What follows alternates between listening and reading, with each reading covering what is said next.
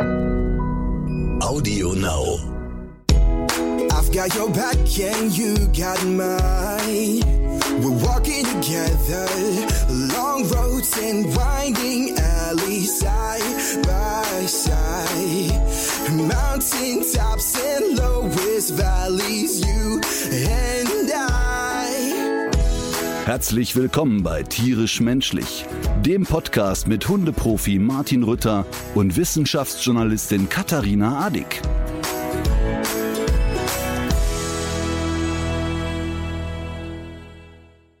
Du siehst nicht so krank aus, wie ich mir das vorgestellt habe.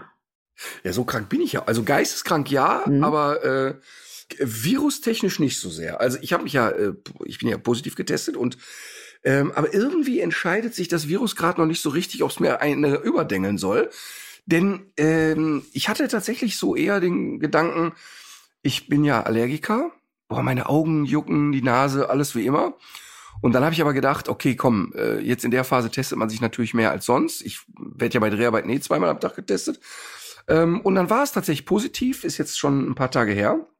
Und mir geht's wirklich wundervoll. Ist eine Zwangspause, ich kann Programm lernen. Und weißt du schon, wo du, weißt du, wo du es her hast? Die Seuche meine ich jetzt? Ja, aber da kann ich doch jetzt hier nicht sagen, mit wem ich da geknutscht habe. Was der Swingerclub Sprockhövel. äh, nee, ich weiß tatsächlich nicht. Also ähm, ich habe wirklich nicht den blassesten Schimmer. Ähm, Finde ich jetzt auch nicht so relevant, weil ich verhalte mich ja wirklich sehr, sehr diszipliniert. Ähm, aber trotzdem ist ja klar, wenn ich am Flughafen zum Beispiel, ist das immer möglich oder ist ja eigentlich immer in jedem Supermarkt möglich. Ähm, und ich will das auch nicht verharmlosen, weil ich ja jetzt so flapsig sage, ja, ist für mich eine nette Auszeit. Gibt ja Menschen, die haben einen schweren Verlauf. Ja. Bei mir ist es echt absolut nicht so. Ja. Und, und übrigens an die Menschen, die mich jetzt gerade auf der Straße sehen, während sie den Podcast hören. Wir zeichnen zeitversetzt auf. Das heißt, wenn Sie das jetzt hören, bin ich wahrscheinlich längst wieder genesen. Ach so, naja, das kann sein. Das hoffen wir auf jeden Fall alle. Ähm, aber sieht ja wirklich, sieht ja wirklich äh, aus, als wärst du einer der Glücklichen, die, die es nicht so richtig ähm, erwischt. Und wenn, wenn du es gut aushältst, äh, dann bist du ja, hast, gehst du ja eigentlich sehr gut ähm, gerüstet sozusagen in die nächste Welle, ne? Weil du bist ja geimpft und geboostert und hast jetzt glücklicherweise einen Infekt, der ähm, sehr milde verläuft und das verbessert natürlich den Immunschutz, was im Umkehrschluss Schluss allerdings auf keinen Fall heißen soll, dass man sich jetzt am besten irgendwo auf einer Party oder Nee. sonst wo diese Omikron-Variante holen sollte, denn Nein. man weiß nicht, ob es einem so geht wie dir oder nicht. Natürlich gibt's Risikofaktoren, aber so richtig zu kalkulieren ist das nicht. Da würde ich mein Geld lieber beim Hunderennen lassen, als jetzt mir so eine Richtig. kalkulierte Omikron-Variante einzufangen. Die Empfehlung lautet im Swingerclub weiter Maske tragen. Ja.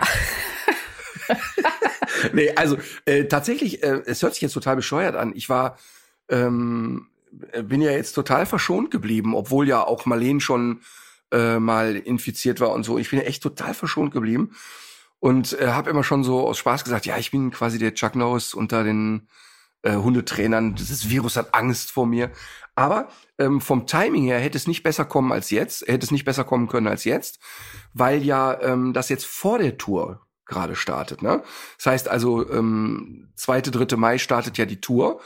Und wenn es dann gekommen wäre, wäre es natürlich echt scheiße. Jetzt habe ich zwei Jahre, über zwei Jahre gewartet, dass es wieder losgeht. Und dann direkt die ersten Termine weg wegen Infektion, wäre natürlich doof. Sehr gut. Ähm, du hast aber auch irgendwie was ein bisschen kurios, wie es mit dem Gesundheitsamt lief. Man könnte meinen, äh, man hätte jetzt Lustig. ein bisschen Zeit zum Üben gehabt in den letzten zwei Jahren. Aber nein. Total lustig. Also, also wirklich, wirklich lustig und skurril. Ähm, es hat sich hier, hier äh, zeitgleich, wirklich zeitgleich, ein weiterer Mensch in meinem Haushalt angesteckt. Ähm, und äh, wir sind äh, zeitgleich zum Testen gelaufen. Ne? Also auf jeden Fall äh, Susan und ich äh, schön Hand in Hand zum Testen. Beide Corona-positiv. Äh, Folgendes passiert. Sie kriegt eine WhatsApp und eine SMS vom Gesundheitsamt. Übrigens, hier ist ihr sowieso Tagebuch, ihr Verlaufstagebuch. Kriegst du so ein Symptomtagebuch geschickt? Kannst du, wenn du willst, mitmachen, ist eine freiwillige Umfrage. Äh, kannst du also deine Symptome eingeben, wenn dir danach ist. Ne? Mhm. Kriegt also, kriegt also eine Nachricht, eine ganz offizielle Nachricht vom Gesundheitsamt. Okay, super. Ich nicht. Bei mir klingelt das Telefon. Hallo, Gesundheitsamt Bergheim. Ähm, sprech mit Martin Rütter. Ich sag, komm, schieß los, was hast du für eine Frage mit deinem Hund? Äh, nee, nee, nee, nee, nee, so wäre das also nicht. Aber sie müsste halt zugeben, es wäre so ein kleiner Streit im Büro ausgebrochen, wer mich jetzt anruft. Und so, pass auf, und dann sage ich, aber warum rufen Sie mich denn jetzt an? Sie können, Sie werden doch unmöglich jetzt jeden Tag infizieren sich deutschlandweit 150.000 Leute. Sie rufen doch nicht jeden an, ist einfach Quatsch. Äh, ja, also doch, sie wäre schon bestrebt und die Gesundheitsämter würden das schon so anstreben, denn wenn man jetzt sozusagen äh, Susi Schmitz anschreibt und sagt, hier bitte, äh, Corona positiv, verhalten sich so und so, könnte ja die Nummer falsch sein und dann hätte ja jemand anderer die Information an Frau Schmitz positiv wäre. Mhm. Und deshalb würden sie immer, bevor sie eine Nachricht schicken, denjenigen anrufen. Aber ich habe ja live in der Familie erlebt, dass dem nicht der Fall ist. Hab dann also geschmunzelt und hab gesagt, ja, aber hören Sie mal, das hat nicht immer geklappt, ne? Ja, das müsste man halt auch mal so stichprobenartig anders machen. Lange Rede, kurzer Sinn. Wir hatten ein sehr nettes Pläuschen. Ähm, es war wirklich herzallerliebst und ähm, die Dame war wirklich sehr, sehr nett. Aber es war natürlich auch schon wieder so ein bisschen strange, dass du das Gefühl hast, na irgendwie geht da in dem Moment die Priorität darauf, ich quatsch mal mit irgendjemandem, den ich aus dem Fernsehen mhm. kenne, ähm, statt die Energie woanders hinzubündeln. Und mhm. das fand ich schon irgendwie so wieder, also ich sag noch mal, eine nette Dame, nettes Gespräch, alles wunderbar. Aber irgendwie denkst du, so richtig ist da noch nicht die Organisationsstruktur, die wir brauchen. Nee. Auch sehr schlecht rausgewunden. Nee, vor allen Dingen, als ich es gesagt hat, ich habe ja noch nicht mal dann ein zweites guten Tag, sondern direkt gesagt, komm, was hast du für ein Problem ja. im Mund? Und dann gab es auch wirklich nur ein Gegacker und ja, pff, fertig. Naja, immerhin sind die Menschen nett mit mir. Genau, ähm, eigentlich sollte diese Folge ja den Titel Glow Down tragen, denn du hast ja noch Ist. ein anderes, sehr bizarres Erlebnis gehabt, als du noch nicht wusstest, selbstverständlich, dass du infiziert bist.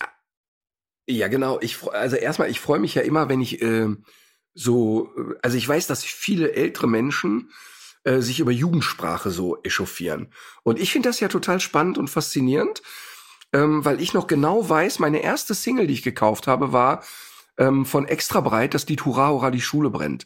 Und da singen die ja einmal, das ist geil. Mhm. Und das war skandalös. Mhm. Das war, ich sag mal, 1983 oder sowas. Vielleicht war das auch 84, weiß ich nicht ähm, da, da rannten dann Eltern in die Kinderzimmer und machten die Platte aus, weil ja. das Wort geil da drin vorkam. Ja, das ja. wäre also Untergang des Abendlandes. Und so ein, äh, so ein Elternteil möchte ich nicht sein. Und finde also eher spannend, wie Jugendsprache sich so entwickelt und wie die so drauf sind und so. Ne? Und ich habe aber jetzt am Wochenende oder äh, ja, am Wochenende ein äh, Wort kennengelernt, was ich mir wirklich eine Stunde zum Lachen gebracht hat. Ich, es war ja äh, Marleens Abschlussball. Ja. Ich habe mich also brav in den Anzug gezwängt. Ja. Und wie du auf dem Foto siehst, sehe ich ja nach wie vor darin aus wie ein drittklassiger Kommunalpolitiker. Ja, aber es war schon schlimmer. Also äh, man sieht zum, zum Beispiel, dass das ein Anzug ist, der auch tatsächlich für dich gekauft wurde. Und ähm, ich finde, du konntest dich wirklich. Es war schon schlimmer, du Arschgeige. Ja, also du konntest dich wirklich sehen lassen. es war schon schlimmer ja, so, äh, auf jeden Fall. Äh, sie, äh, Leni war natürlich zauberhaft und es war auch irgendwie alles nett und lustig. Ähm, trotzdem war diese Veranstaltung insgesamt, ich will mal sagen, schlug mir ein bisschen aufs Gemüt. Hm, Denn, ja, nur allzu äh, verständlich nach diesen Videos und Fotos, die ich da gesehen habe. Ganz, ganz boah, ey, abgefuckt, echt abgefuckte Veranstaltung. Ähm, ganz schön reaktionärer Mist, der da abgelaufen ist. Ähm, ich habe aber einen Helden des Tages gefunden, denn es hat sich tatsächlich einer reingeschmuggelt in Jeanshose und Turnschuhen. Und äh, ein 15-Jähriger, dem habe ich sofort gedrückt und gehuldigt und gesagt, verrat mir dein Geheimnis. Und er hat gesagt, ja, er wäre einfach so mit reingelatscht und hätte mal geguckt, was passiert. Er hätte aber zur Notfall, hätte er im, im Rucksack hätte er noch eine Anzughose, aber hätte er keinen Bock drauf. Ähm, das war wirklich äh, ganz, ganz schräg auch so, es gab dann einen Einmarsch, also die Tanzschüler, ich zitiere wörtlich, sollten einmarschieren und die marschierten dann ein und der Tanzlehrer äh, sagte dann zwischendurch über die Sprechanlage Sätze wie Kolonne Marsch. Mhm. Ist das, ist das Kolonne üblich? Marsch? Weiß ich nicht. Aber als der sagte Kolonne Marsch, da, da ist es ja so, ich kann es ja dann nicht anders. Es bricht dann aus mir das Gegröle. Ich muss dann so lachen ernsthaft, Kolonne Marsch und ich am am Elterntisch einmal hinten rüber, mich bepisst vor Lachen und alle Eltern gucken mich an und denken, was ist mit ihm denn los? Also die verstehen es dann einfach gar nicht. Kolonne Marsch, Umtata, Umtata, todernste Kindergesichter, die sagen, oh shit, was mache ich hier eigentlich? Mhm. Und du musst dir wirklich vorstellen, das Ding ging um 18.30 Uhr los. Da wird dann eine Band eingeladen, die aus halbtoten Menschen ist. Also wo wirklich, der Jüngste war 75, würde ich sagen. Das hatte auch mit Musikalität oder gutem Gesang nichts zu tun. Und dann ist dann einfach wirklich original bis 0 Uhr 20 spielt diese Band unterirdischen Mist und Oma und Opa kann dann schwufen. Und um 0 Uhr 20 legt dann DJ Dennis auf und sofort ist Stimmung in der Bude und die Schüler freuen sich und alles ist super.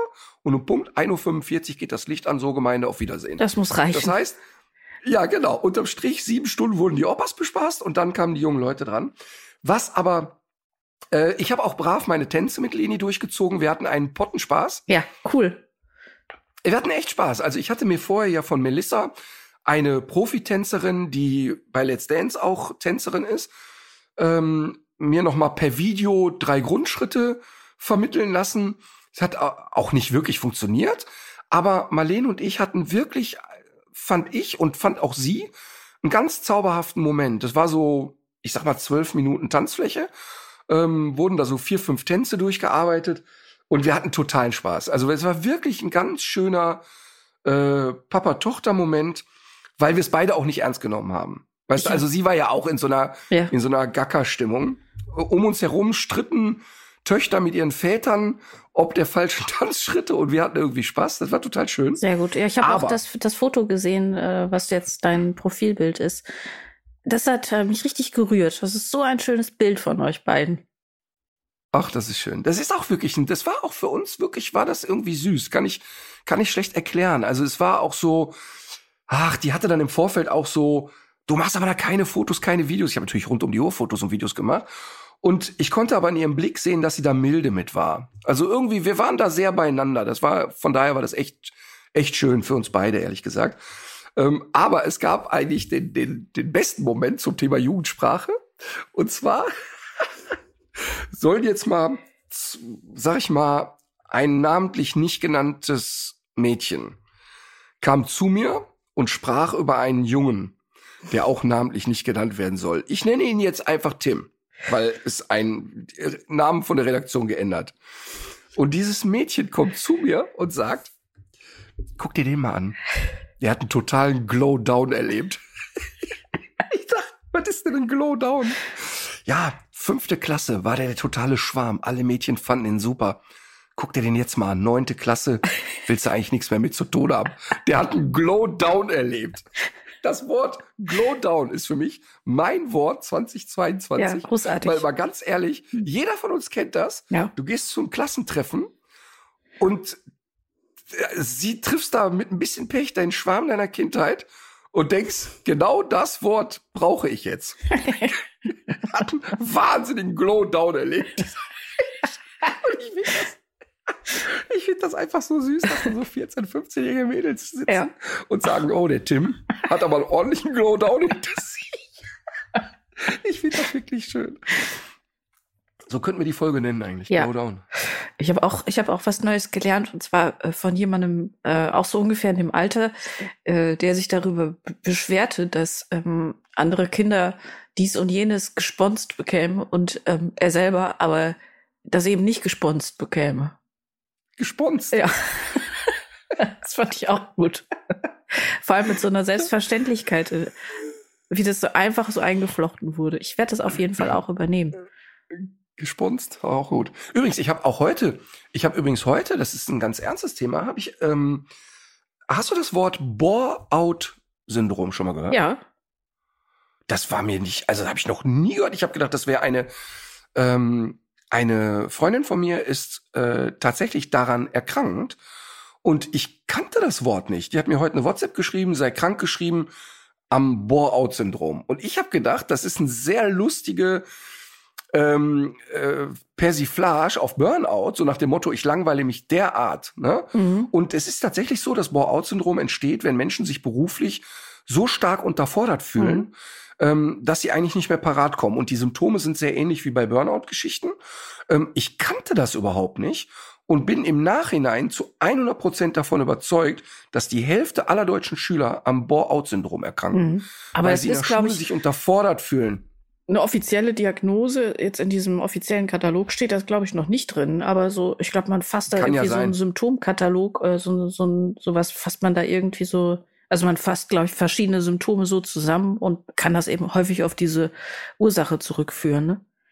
Aber es ist doch krass, dass du zur Arbeit gehst und dich einfach über Jahre lang, obwohl du eigentlich ganz gern dahin gehst, dich aber irgendwie so unterfordert und gelangweilt fühlst, dass du darüber Stresssymptome kriegst. Das ist Ja. doch echt spannend. Ich habe das auch mal gehabt bei einem Praktikum, das ich gemacht habe. Da war ich, glaube ich, sogar immer um 15 Uhr wieder zu Hause und ich konnte danach einfach nichts mehr tun.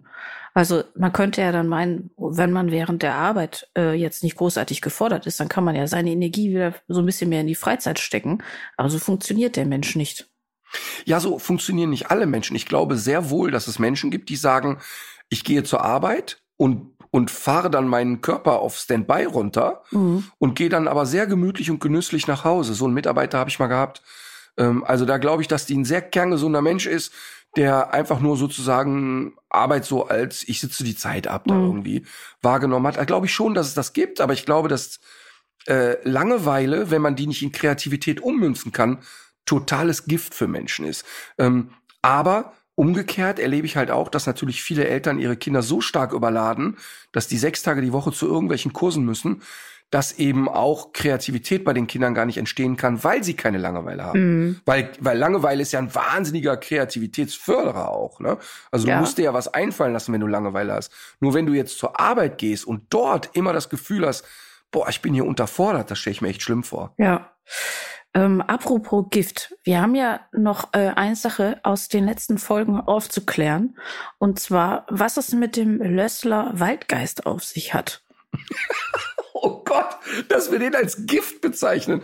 Also, äh, Lössler Waldgeist ist wirklich eine Geschichte. Ähm, du, du hast das auch in deinem Beruf und ich glaube auch jeder Mensch hat das in seinem Privatleben, dass man manchmal Menschen trifft und sofort zündet der Funken. Man trifft jemanden und weiß sofort, das matcht jetzt. Und ich hatte ähm, so die ersten, ja, kleineren bis größeren Fernseherfahrungen gemacht. Und ich kannte das ja so nicht, dass Presse irgendwie bei mir anruft. Und ähm, es brach aber dann los, dass weil rund um die Uhr Zeitungen anriefen. Und in aller Regel war das so, äh, äh, da hatte man schon von Anfang an so, mein Gott, was wollen die denn jetzt eigentlich? Und dann rief jemand an, äh, hallo, mein Name ist Thomas Reunert vom Iserlohner Kreisanzeiger. Wenn Sie mir jetzt sagen sollen, ich äh, soll irgendein Management anrufen, dann tun wir doch beide besser so, als hätte ich nie angerufen. Äh, ja, hallo, Martin Rütter hier. Ach, das passt gut. Ähm, ich bin der Thomas, so und so machen wir das. Ähm, ich komme dann mal vorbei und würde dann halt gerne mal so einen halben Tag mit äh, Ihnen verbringen. Und dann äh, würde ich da auch einen Bericht drüber schreiben. Und ich habe am Telefon, ich fand den so lustig schon und so cool. Und habe gesagt, ja, dann machen wir das wohl. Ich wusste ja keine Ahnung, Iserlohner Kreisanzeiger ist jetzt auch nicht gerade die Frankfurter Allgemeine. Ich war aber jetzt auch da in dem in der Phase ja über jeden Artikel dankbar, der Mhm. über mich geschrieben wurde, weil das Werbung war. Also da war ich jetzt nicht in dem Zustand, wo ich es mir hätte aussuchen können. So, auf jeden Fall, lange Rede, kurzer Sinn. Relativ zeitnah einen Termin verbracht. Er steigt aus dem Auto, kommt aus Iserlohn angetuckert, lässt einen Hund aus dem Auto, der erstmal das ganze Gelände markiert. Und er erzählt mir, dass er also jetzt auf der Fahrt hierher geblitzt worden sei. Und dass er jetzt schon schlechte Laune hätte und war so grummelig. Und dann musst du dir vorstellen, der sieht ein bisschen so aus wie von Harry Potter, der den alle mögen. Wie heißt der? Der Hagrid, der so groß ist und so einen riesen Ja, Kopf ja, hat. ja. So, so ungefähr sieht Thomas Reunert aus, Mhm. ähm, so von den Körperausmaßen. Und äh, steigt also aus und mault vor sich hin, dass er geblitzt worden sei und so. Und das Erste, was ich ihm sage, hör mal, kannst du mal bitte deinen Hund an die Leine nehmen, der pisst dir alles voll. Und ähm, der zweite Tipp, den ich habe, das wäre für mich ein Kastrationskandidat. Das heißt also, wir prallten sofort so aufeinander und hatten aber trotzdem vier unglaublich lustige Stunden miteinander. Und das war wahrscheinlich der netteste Artikel, der und auch der Artikel, der so am meisten gespürt hat, wer ich bin, den hat er dann da halt gemacht.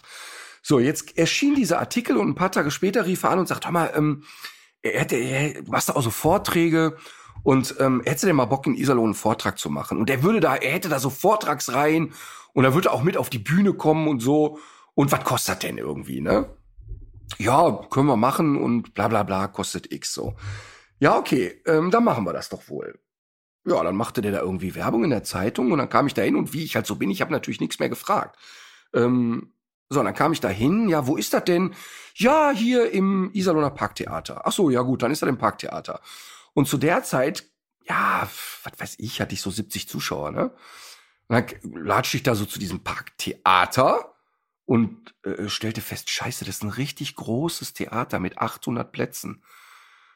Ähm, ja, ähm, wie viele Leute kommen denn da so? Und dann sagt er, ja, heute 800 und morgen 800. Oh.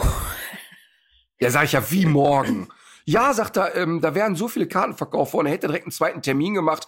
Ähm, er hätte, hätte er jetzt aber irgendwie vergessen, mir zu sagen. äh, äh, ja, wie jetzt? So, pass auf, lange Rede, kurzer Sinn. Ich erste Mal 800 Leute, richtig die Hosen voll. Und dann den Typen an meiner Seite. Und es ist wirklich, also das unterhaltsamste und skurrilste und schrägste auf der Bühne, was du dir vorstellen kannst, ist der Typ.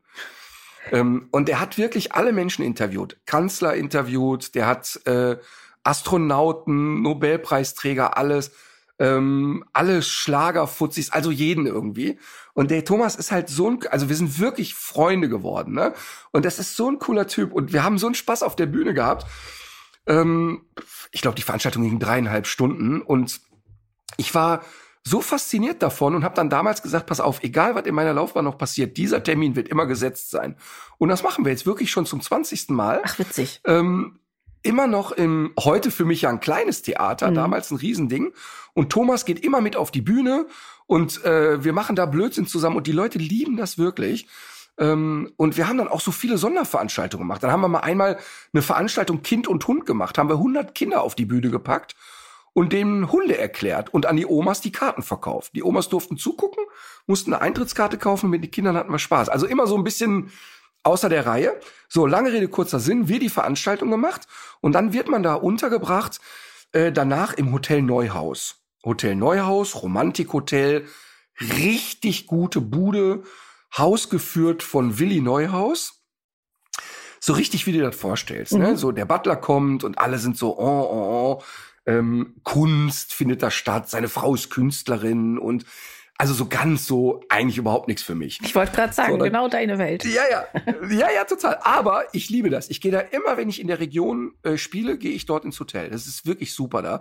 Super Essen, Topzimmer und so. Ist äh, wirklich eine Reise wert. So, auf jeden Fall, jetzt ging es aber los.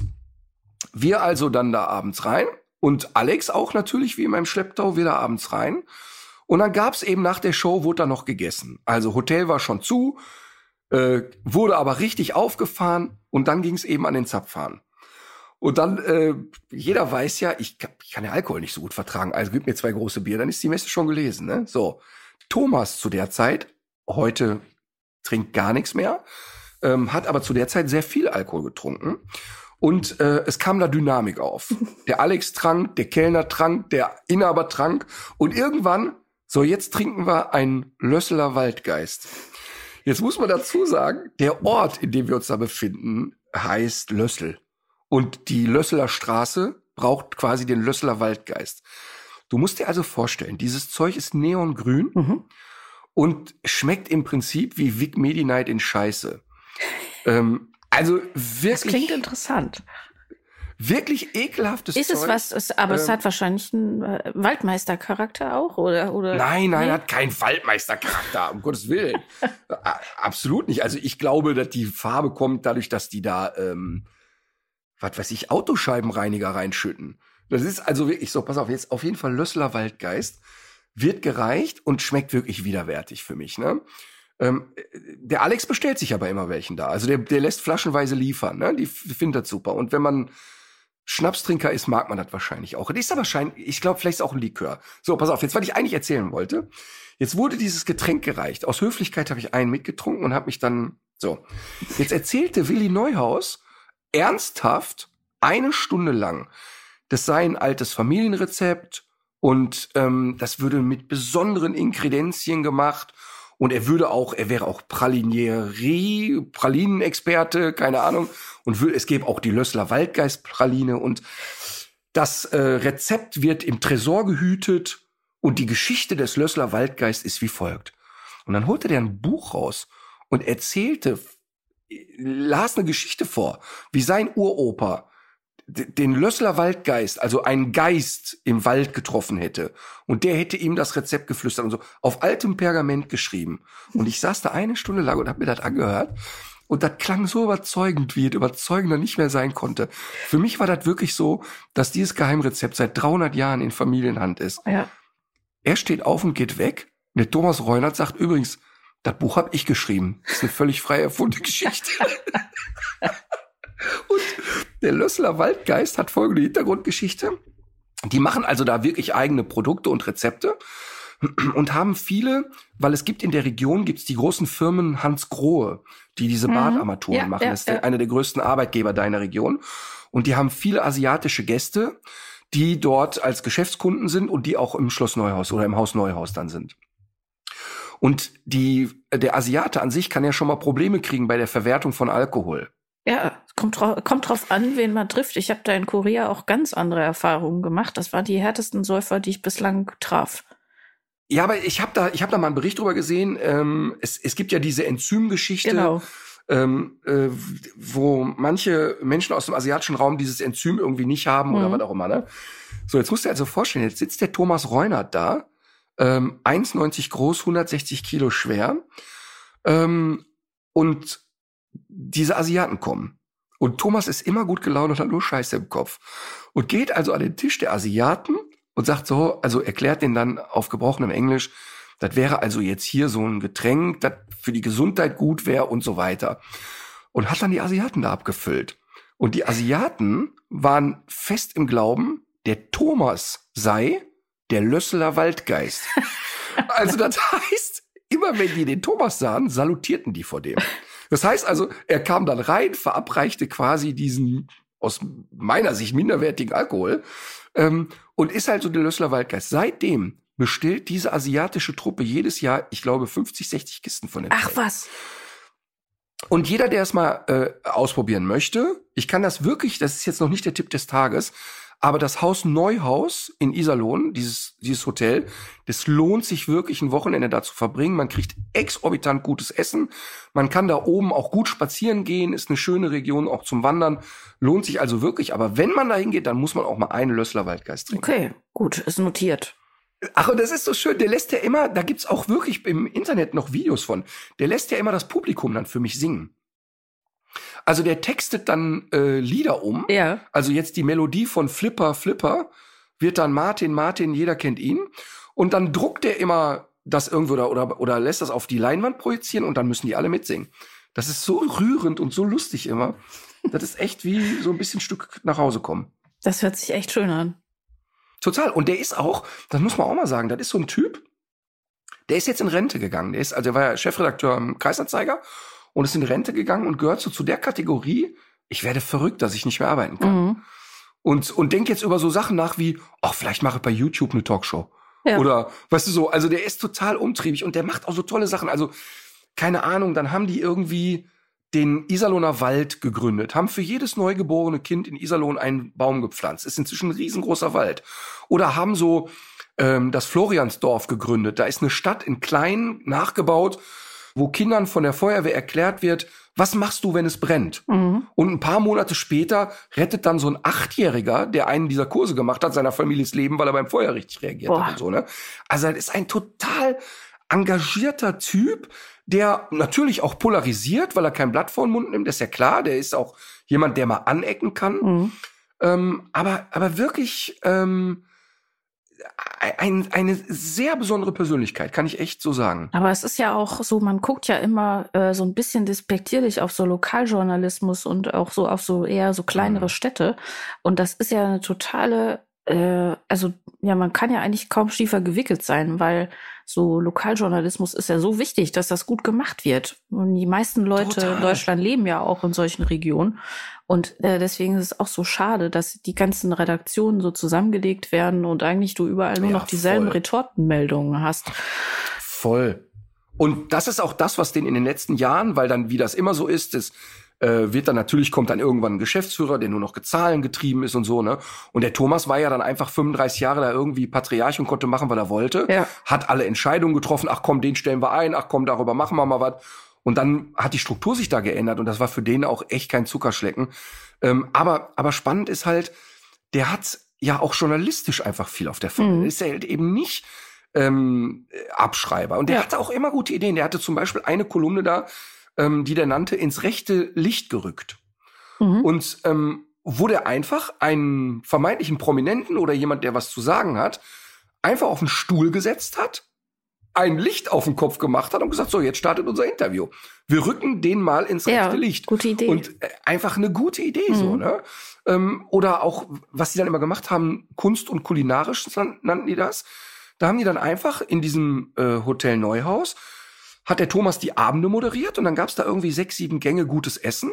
Und in der Zwischenzeit hat er mit Künstlern oder Menschen, die Kunst schaffen, geredet. Das waren sensationelle Abende einfach, ne?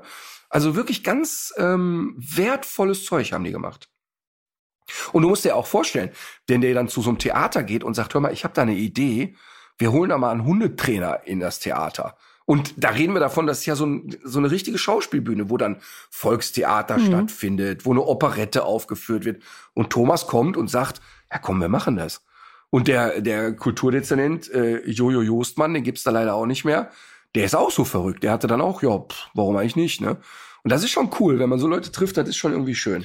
Und das sind auch wahrscheinlich ja dann auch, auch äh, viele Leute und Gesichter, die du im Publikum mittlerweile wiedererkennst, oder? Weil du da schon so lange hinfährst. Voll. Wir machen immer, wenn wir in Ilsalon sind, fragen wir immer, so, äh, erstmal, wer hat die weiteste Anreise? Machen wir immer. Und da sind dann Leute dabei, die fünf, sechs, sieben, 800 Kilometer gefahren kommen. Ähm, weil die, weil die einfach von der Veranstaltung erfahren haben und wollen das auch mal sehen. Ja.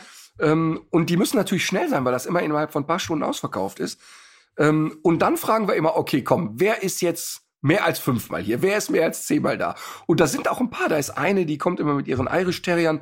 Also nach der Show zeigt sie mir ihre Irish Terrier.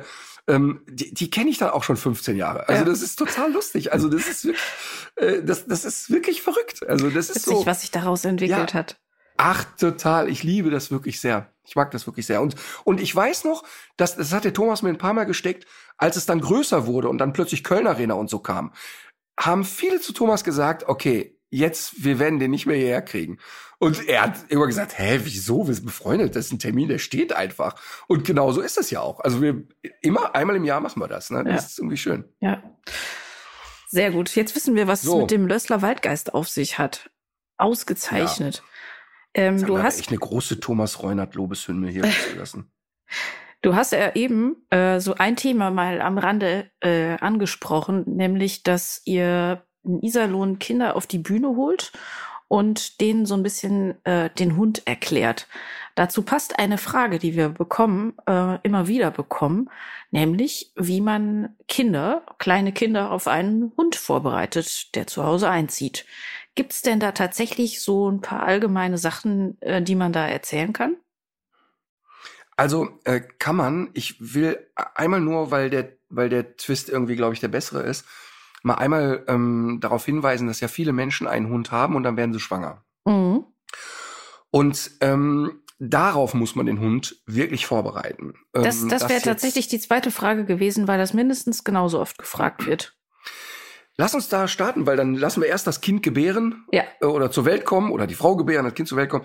Ähm, denn da gibt es nämlich immer noch so Ratschläge, die echter Dünnpfiff sind und Mhm. die auch gefährlich sind im Zweifel.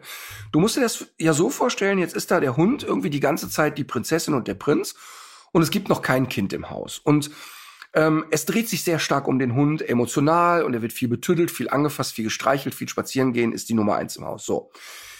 Jetzt nehmen sich alle Menschen, die ein Kind bekommen, natürlich vor, der Hund wird aber nicht darunter leiden und der wird nicht zurückstehen. Und da wird sich jeder, der Kinder hat, herzlich auf die Schenkel klopfen und sagen, pass auf, liebe Mutter, lieber Vater, ihr werdet in den nächsten Monaten nicht mehr schlafen. Ihr werdet euch streiten. Ihr werdet verfluchen, dass ihr überhaupt ein Kind habt. Ähm, ihr werdet das lieben und ihr werdet den Fluch auch immer wieder zurücknehmen, aber ihr werdet gar nichts mehr können. Ihr werdet jede Nacht umhergeistern und ihr habt am nächsten Morgen nicht die Energie, zwei Stunden mit dem Hund spazieren zu gehen und ihr habt nicht die Energie, konsequent zu sein und ihr werdet auch biologisch richtig den Fokus auf das Kind legen und ähm, das Oxytocin wird äh, von dem Hund wegschwappen in Richtung Baby. Das ist alles normal und gesund. Und jetzt passiert Folgendes, wenn das wirklich dieser harte Bruch wird, und bei den meisten ist es so, erkennt der Hund leider relativ schnell, wer der Auslöser ist. Und jetzt geht das los, ne? Jetzt wird plötzlich dieses quäkende Ding umhergetragen, wo ich doch sonst umhergetragen wurde. Ähm, und dann kann wirklich das Wort Eifersucht sehr groß geschrieben werden. Und das führt bei den meisten Hunden nicht dazu, dass aggressives Verhalten dem Kind gegenüber entsteht, sondern die kompensieren das entweder mit autoaggressivem Verhalten, lecken sich plötzlich die Pfoten wund, kriegen ein schlechtes Fell, kriegen Durchfall, die sind einfach gestresst hoch 10, weil sie diesen Umbruch nicht so gut vertragen können. Ähm, das ist ein ganz, ganz wesentlicher Punkt. Plus, es gibt natürlich auch Hunde, die dann so drauf sind, dass die sagen, okay, wenn es immer um den geht, dann gucke ich, dass der immer so weit wie möglich wegbleibt. Ähm, also fangen an, das Kind zu verbellen. Ähm, ich dachte, an du das jetzt zu vergraben. Okay. Nee, zu vergraben, ja. äh, auch da sehen wir ja die schönen Videos im Internet, ähm, wo ich wirklich das Kotzen kriege, wo du einen Säugling siehst und der Hund kommt und stupst mit der Nase und deckt den zu mhm. und äh, schiebt den mit der Nase vor sich her. Und dann guck dir mal an, wie ein Hund einen Knochen vergräbt. Mhm. Sieht eins zu eins so aus. Das heißt, da ist ein Hund schon so drauf, dass er sagt, das ist meine Ressource. Nicht, ich will das fressen, aber das gehört mir. Und wenn ein Hund glaubt, das gehört mir, heißt es auch, ich kann es verteidigen oder ich kann es maßregeln. Mhm. Und das ist eben genau der Punkt, der eben ähm, kommen kann und auf den muss man achten. Also das heißt, was kann ich tun, wenn ich ein Kind bekomme? Ähm, wirklich durchspielen, wie sieht mein Alltag aus und wie kann ich den Hund darin später äh, nicht mehr integrieren oder integrieren. Das heißt, ich bitte die Leute wirklich darum, schon 10, 12 Wochen vor der Geburt mit einem Stofftier auf dem Arm durch die Wohnung zu laufen, dieses Stofftier mal zu betüddeln, ähm, zu gucken, dass der Hund in den drei Monaten, bevor das Baby geboren wird, etwas weniger spazieren geführt wird, etwas weniger beschäftigt wird, ähm, sozusagen das alles ein bisschen runterzudrehen, ja. bisschen weniger betüddeln, einmal darüber nachdenken, ähm, der Raum, in dem das Baby schläft, soll der Hund da auch drin schlafen? Nein. Also tabuisiere ich diesen Raum schon. Das heißt, ich sorge schon drei Monate bevor das Baby da ist, dass der Hund lernt, da darfst du nicht rein. Dass also einfach klar ist, der Bruch, wenn das Kind einzieht, ist nicht zu groß. Also ähm, der Hund soll es nicht auf das Kind projizieren. Das heißt, die ganzen Privilegien, die der Hund vielleicht später nicht mehr hat oder weniger hat, die entziehe ich schon, bevor das Baby eingezogen ist. Mhm. Und das ist wirklich wichtig. Ich würde das nicht unterschätzen. Und genauso, was passiert, wenn das Baby dann auf der Welt ist? Immer wieder lese ich und höre ich, Bring schon mal einen Strampler aus dem Krankenhaus mit, lass den Hund dran schnüffeln. Bring eine Windel des Kindes mit, lass den Hund dran schnüffeln. Das ist der meistgegebene Tipp, der völliger Bullshit ist. Mhm. Denn was passiert, wenn ich quasi das Baby nach Hause bringe, der Hund hat schon Geruchseindrücke und dann sage ich dem Hund auch so, guck mal, jetzt darfst du das Kind mal abschnüffeln und ablecken, wie oft geraten wird, gebe ich dem Hund eine Verantwortung und sage, schau mal, das gehört zu dir. Mhm.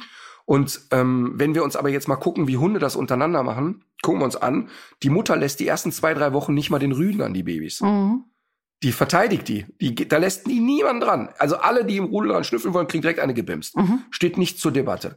Und ähm, das ist sehr, sehr spannend, weil sie in der ersten Phase ähm, wirklich guckt, dass sie alleine das regelt. Ab Woche drei ist es alles easy, da kommen andere dazu, die spielen mit den Welpen, die schnüffeln, die lecken, die putzen, alles ist gut. Aber in den ersten zwei Wochen, wenn die Welpen noch blind und taub sind, guckt nur die Mutter nach dem Rechten. Das führt dazu, dass sie, dass sie wirklich alleine Ansprüche hegt und sagt, ich kann das auch. Deshalb ist mein Ratschlag, wenn das Baby einzieht, dass der Hund die ersten 10, 12, 14 Tage überhaupt keinen Kontakt zu dem Kind hat und einfach völlig klar ist, ich habe das auf dem Arm und du gehst auf deine Decke. Das heißt nicht, dass du als Erwachsener keinen Kontakt mehr zu dem Hund hast. Aber wenn ich das Baby auf dem Arm hab, du schnüffelst nicht daran, du riechst nicht, du leckst nicht, gar nichts, nada dass dem Hund klar ist, es ist nicht deins. Warum? Ich möchte total vermeiden, dass der Hund in ein Brutpflegemuster kommt und sagt, oh, das gehört auch zu mir, ich leck mal dran, ich putze, weil in den ersten sechs, sieben Monaten passiert noch nichts. Aber dann fängt das Kind an zu krabbeln und der Hund denkt, okay, das entfernt sich vom Gelege, Ich hole das zurück. Und dann sehen wir diese Bilder, wo der Hund von hinten an der Hose zieht, wo der Hund versucht, das Kind zu tragen und wo der Hund auch anfängt zu maßregeln. Und du kannst nicht gebrauchen, dass ein Hund einen Schnauzgriff bei einem Kind macht. Das kannst du überhaupt nicht gebrauchen. Und das ist auch die seltenere Variante. Die meiste Variante ist, dass der Hund anfängt, das Kind zu verteidigen. Das heißt, Besucher dürfen nicht mehr an die, an den Wickeltisch, Besucher dürfen nicht mehr an den Kinderwagen ran. Beim Spazierengehen wird's eine Tortur. Das muss alles nicht passieren. Bei den meisten Hunden passiert das auch nicht. Aber es kann passieren. Und deshalb sind die ersten zwei Wochen so angesagt, dass man sagt, okay, das Kind ist tabu für dich.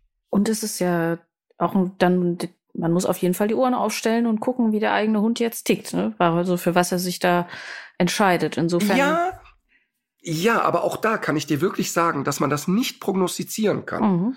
Ich habe unheimlich rabaukige Hunde gehabt, die sich beim Säugling gar nicht interessiert haben. Mhm. Und ich habe sehr sanfte, sehr nette Hunde gehabt, die auf halb acht waren, als das Kind eingezogen war.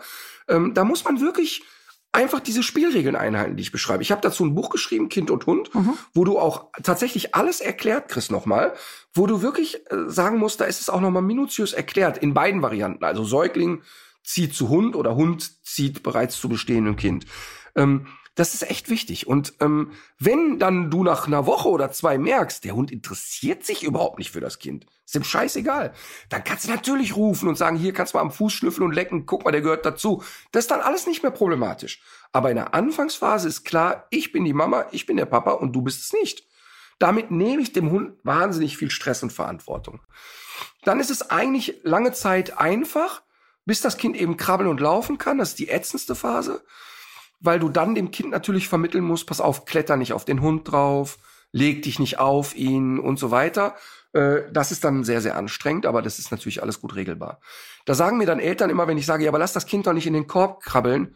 Ja, aber ich kann das doch nicht ständig irgendwie im Auge haben und so. Und da sage ich, ey, sorry, wenn du hier einen Kamin hast, der, der Feuer hat, da guckst du doch auch, dass er nicht in den Kamin reinkrabbelt. Das ist doch Quatsch. Also das muss man dann einfach leisten als Eltern. Ähm, und das ist ein, äh, eigentlich der wichtigste Punkt. Äh, hast du dazu noch Fragen? Ansonsten gehen wir.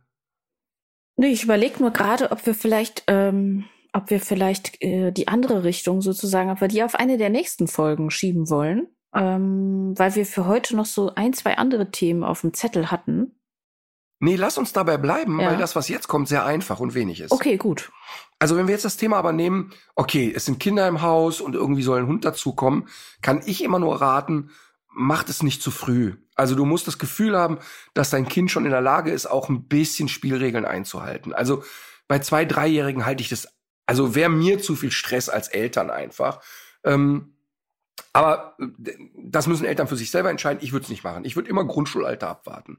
Ähm, so, und jetzt kann ich ein Kind darauf vorbereiten, indem ich von Anfang an auch das Kind in jeden Prozess mit integriere. Also wir lesen zusammen ein Buch darüber, wir interessieren uns darüber oder dafür, was hat der Hund überhaupt für Interessen? Was braucht ein Hund, um glücklich zu sein? Und nicht nur, die meisten Eltern gehen ja nur hin und sagen, oh, guck mal, der ist süß, der fühlt sich so an, packt den nicht zu fest an. Aber ich habe die Erfahrung gesammelt, wenn man Kindern erklärt, dass auch ein Lebewesen, was ins Haus kommt, gewisse Bedürfnisse hat, die es zu stillen gibt, und, äh, dass darauf der Fokus liegt und nicht, was wollen wir alles, dass die Kinder das sehr, sehr schnell auch verstehen und auch Bock darauf haben. Und ähm, sehr wohl verstehen, dass ein Welpe auch Schlaf braucht und dass ein erwachsener Hund, der zum Beispiel aus dem Tierheim geholt wird, auch eine gewisse Eingewöhnungszeit braucht und so. Das verstehen die Kinder total. Ähm, das Einzige, wo ich dann nicht verhandeln würde, sind, ist, dass Kinder lernen müssen, dass es Tabuzonen gibt. Also, Hund im Körbchen hat die Augen zu, immer in Ruhe lassen. Im Umkehrschluss, Hund geht nicht ins Kinderzimmer. Ähm, das hassen die Kinder, weil die wollen den Hund mit im Kinderzimmer haben. Das würde ich aber in der Anfangsphase nicht machen. Warum? Weil erst, wenn ich das Vertrauen, ja, ähm, es passiert ja folgendes. Hund geht ins Kinderzimmer, nimmt die Barbiepuppe ins Maul, genau. ähm, schluckt einen Legostein runter, ähm, also macht irgendeinen Blödsinn, den keiner gebrauchen kann. Äh, kind merkt schon, Hund ist scheiße. Mhm. Also ist irgendwie doof. Äh, muss jetzt wieder hier rein. Äh. Mhm. Und Hund lernt auch, boah, da ist das größte Spielzimmer. Da sind die spannendsten Sachen. Und äh, Kinder verstehen immer Regeln einzuhalten, wenn die für alle gelten. Guck mal, du lässt ihn in Ruhe, wenn er in seinem Zimmer ist, nämlich in seinem Körbchen, und er lässt dich in Ruhe, wenn du in deinem Zimmer bist. Wenn das alles smart läuft und es ist echt geschmeidig und der Hund ist erziehungstechnisch aus dem Gröbsten raus, ist alles scheißegal. kann der Hund auch mit im Bett vom Kind schlafen, ist mir egal. Aber jetzt in der Anfangsphase lieber ein bisschen zu klar äh, Grenzen setzen und sagen, hier ist eine Regel, da ist eine Regel, als schon zu Anfang sagen, oh, juhu, der darf mit ins Kinderzimmer, jo, darf auch mit ins Körbchen. Und dann kommen die ersten Probleme, dann muss ich es runterdrehen. Also lieber ein bisschen zu stringent sein. Und der nächste und äh, finde ich alles entscheidende Tipp ist, bei der Auswahl und bei der Suche des Hundes das Kind nicht mitnehmen. Auf keinen Fall geht es mit ins Tierheim zum Gucken, auf keinen Fall geht es mit zum Züchter zum Gucken. Wenn die Eltern eine Entscheidung getroffen haben und haben gesagt, okay, der Hund wird's, dann natürlich mitgehen und sagen, boah, komm, wir zeigen euch den mal. Aber auf keinen Fall gehen die mit. Weil, weil es emotional es so überfordernd ist, dass man dann auch andere voll. sieht, die da bleiben müssen und äh, Naja, also, naja, ich finde vor allen Dingen auch, ähm, entsteht ja dieses, ich will aber den, ähm, mhm. äh, warum können wir denn nicht den auch noch? Ähm, oh, der ist aber süß, den will ich aber heute. Ähm, dann treffen die Eltern vielleicht die Entscheidung, sagen, ah, nee, wird doch kein Welpe oh, jetzt haben wir aber schon. Das ist alles scheiße. Die Eltern geraten unter Druck, die Kinder geraten unter Druck, die Eltern müssen diese Entscheidung treffen. Egal, wie toll das für die Kinder wird. Und das ist für Kinder eine Riesenbereicherung. Da gibt's keine zwei Meinungen. Und ich finde das auch super, wenn Eltern das machen. Aber die Entscheidung muss klar sein, wird von den Eltern getroffen, weil die Kinder können die Verantwortung nicht mit übernehmen. Und die können noch so oft sagen, mit 14, ich gehe auch mit dem spazieren und ich fütter den auch am Arsch. Das ist alles Quatsch. Das machen die nicht. Das machen die genau vier Wochen und dann ist das auch durch. Und ähm, deshalb müssen alle wichtigen Entscheidungen müssen von den Eltern getroffen werden. Apropos Kinder, apropos, apropos krank sein. Äh, was macht man, wenn man krank zu Hause ist? Man guckt sich Kinderfilme an. Wie zum Beispiel Harry Potter. So hast du es jedenfalls gemacht, glaube ich, ne? Boah. Aber du bist dafür zu zart beseitet. Ey, Harry Potter, ne? Ja. Ähm, begleitet mich ja jetzt schon echt ewig. Wie lange gibt's den Harry Potter? 15 Jahre länger?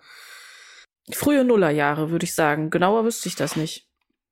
Ja, glaube ich nämlich auch, denn Marvin ist 99 geboren und ähm, Marvin hat äh, war immer sehr leseinteressiert, auch schon als kleiner. Der konnte ja äh, relativ früh lesen. Der konnte mit vier schon ziemlich sicher lesen, wow. weil der sich da ja, der hatte sich ja immer so für Sprache so sehr interessiert und ähm, jetzt gar nicht im Sinne von, man musste dem das groß beibringen, mhm. sondern er wollte wissen, was, was heißt das und so. Das ging alles sehr, sehr schnell. Ähm, und irgendwann war der dann in der Grundschule und dann kam die Harry Potter-Geschichte. Und ähm, ja, nee, Film gucken, nein, geht nicht. Ähm, aber Deal ist, wenn du das Buch liest, dann darfst du den Film gucken. Mhm. Ja, und der hat dann halt einfach innerhalb von ein paar Tagen das Buch gelesen natürlich. Ach. Und den Deal habe ich mit allen Kindern weitergeführt. Und wir haben dann immer gesagt, okay, Harry Potter, Film gucken, ja, aber erst Buch lesen. Und darüber haben die eigentlich alle so eine Lust zu lesen entwickelt. Mhm. Und das sind ja unfassbar fantasievolle Geschichten. Und ich, auch wenn ich die Filme gucke, ich liebe das, wie kreativ das ist. Und da gibt so viele, wenn du, ich habe ja die Filme jetzt hundertmal gesehen und und und ähm, immer entdeckst du noch im Hintergrund irgendeinen kleinen Zaubertrick und, und irgendwas Süßes und dass die Bilder sprechen und so weiter. Das ist ganz, ganz toll. Aber warum müssen das denn Horrorfilme sein? Ey, die ersten beiden Folgen sind ab sechs Jahre. Unglaublich. Wenn du das einen Sechsjährigen gucken lässt, ne, im Kino, da kannst ja. du sofort direkt einen Termin beim Kinderpsychologen buchen. Ja. Das sind Horrorfilme, fucking Horrorfilme. Und ich verstehe es auch nicht. Ich verstehe nicht, das braucht's doch überhaupt nicht. Es braucht nicht das Monster. Es braucht nicht den dreiköpfigen Hund und die Schlange und was weiß ich. Das ist alles bescheuert. Und das Witzige ist, dass äh, das ist nicht nur dein Eindruck und mein Eindruck, weil ich, also ich, als ich das das erste Mal gesehen habe, ich habe das auch mit Kindern geguckt und die waren, das waren Geschwister, die waren äh, eben auch in unterschiedlichen Altersstufen. Und ich selber war ja schon volljährig und ich habe das, ich habe das noch so gut in Erinnerung. Es gibt irgendwie so eine Folge, da ist die Anfangsszene irgendwie eine Bank und plötzlich schieben sich so rote Augen durch eine Hecke. Und ich dachte, ich wäre fast gestorben vor Angst. Und das ist ja sogar noch das harmloseste, was du, was du in diesen Harry Potter Filmen geboten bekommst. Also diese Dementoren sind ja unendlich gruselig. Ja, Der dunkle Lord. Wahnsinn. Dann diese Riesenspinnen. Also ich, äh, ich finde es bis heute, finde ich es äh, find ich's, äh, grenzwertig.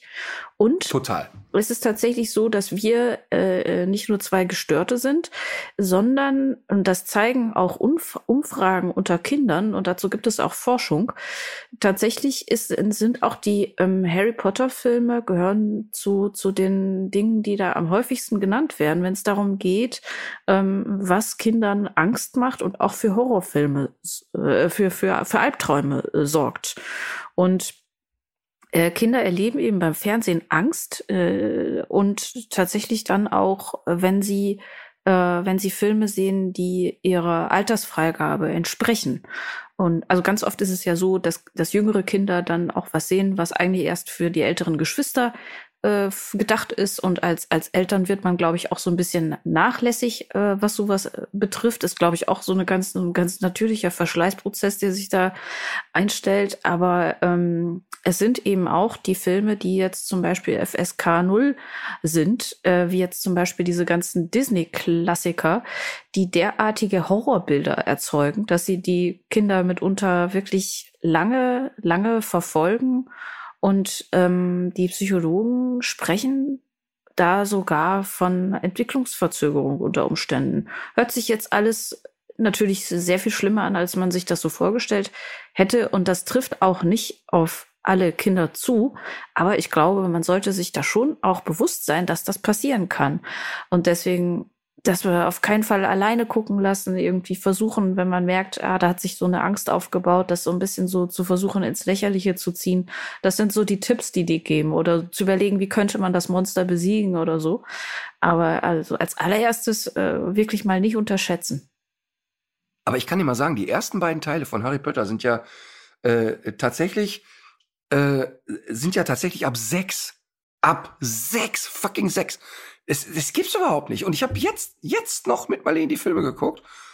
Und ich bin fassungslos. Ich bin völlig fassungslos. Und die, die anderen Teile, die wir jetzt geguckt haben, die sind ab zwölf.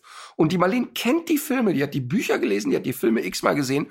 Und es gibt immer noch Stellen, wo wir beide wissen, jetzt wird's für uns beide gruselig. Nämlich? Und äh, ja, also es ist zum einen sind die Dementoren-Geschichten natürlich immer ätzend.